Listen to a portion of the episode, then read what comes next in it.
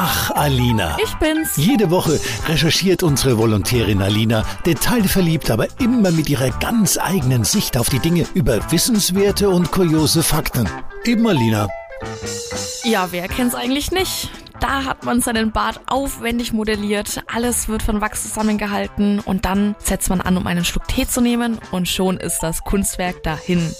Das Wachs wurde nämlich vom Dampf geschmolzen und die Bartpracht, die ist zerstört.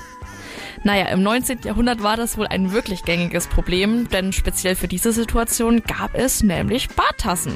Die waren so konstruiert, dass kein Dampf und keine Flüssigkeit an den Bart gelangt, wenn man einen Schluck von seinem Getränk nimmt. Ein Steg, der in die Tasse reinragt, der hält dabei alles zurück, was nicht an den Bart kommen soll. Also, wenn ihr satt habt, beim morgendlichen Kaffee um den Bart bangen zu müssen, ist das ja vielleicht die Lösung für euch.